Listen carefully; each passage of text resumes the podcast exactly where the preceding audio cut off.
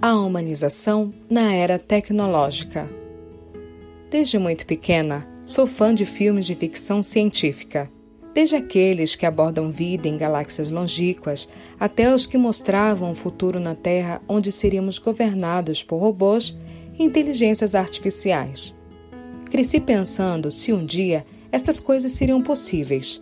E nestes últimos anos, uma parte dessas coisas que antes eram apenas ficção tem se tornado realidade.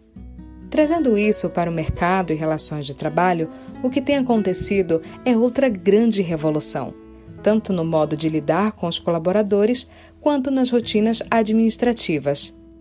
Muitas organizações têm mudado seus métodos para que cada pessoa entenda o propósito de sua função e o porquê deste propósito, focando muito mais na qualidade de vida que, consequentemente, trazem resultados muito positivos, tanto para a empresa quanto para o colaborador. Além disso, cada dia que passa surgem novos programas. Aplicativos e softwares têm como finalidade aperfeiçoar e acelerar alguns processos que antes eram realizados em sua totalidade manuais como contratação de pessoas, por exemplo. Algumas empresas agora utilizam ferramentas de RH 4.0. Ainda encontramos algumas resistências pela parte mais tradicional de profissionais que atuam na área de gestão de pessoas. Mas, ao que tudo indica, essas tendências serão parte de nossa rotina em um futuro não muito distante. E onde ficam as pessoas no final de tudo isso? Essas tecnologias ameaçam os empregos futuramente? Seremos substituídos por máquinas? Calma, vamos lá.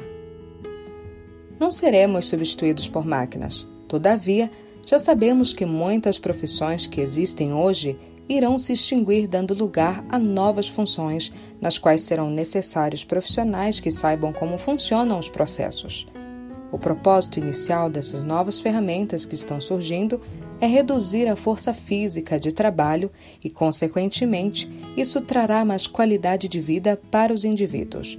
Aqui na TIPS, nós já falamos sobre a importância do Long Life Learning, de sempre buscar, aprender e aperfeiçoar profissionalmente e pessoalmente.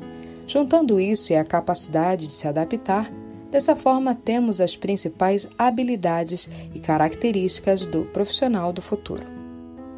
Tudo isso inicialmente parece muito assustador e até desconfortável.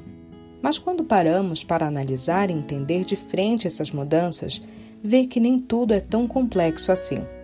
O futuro é daqui a um segundo e temos sempre que buscar entender as mudanças e nos adaptarmos a elas para que não seja nada doloroso.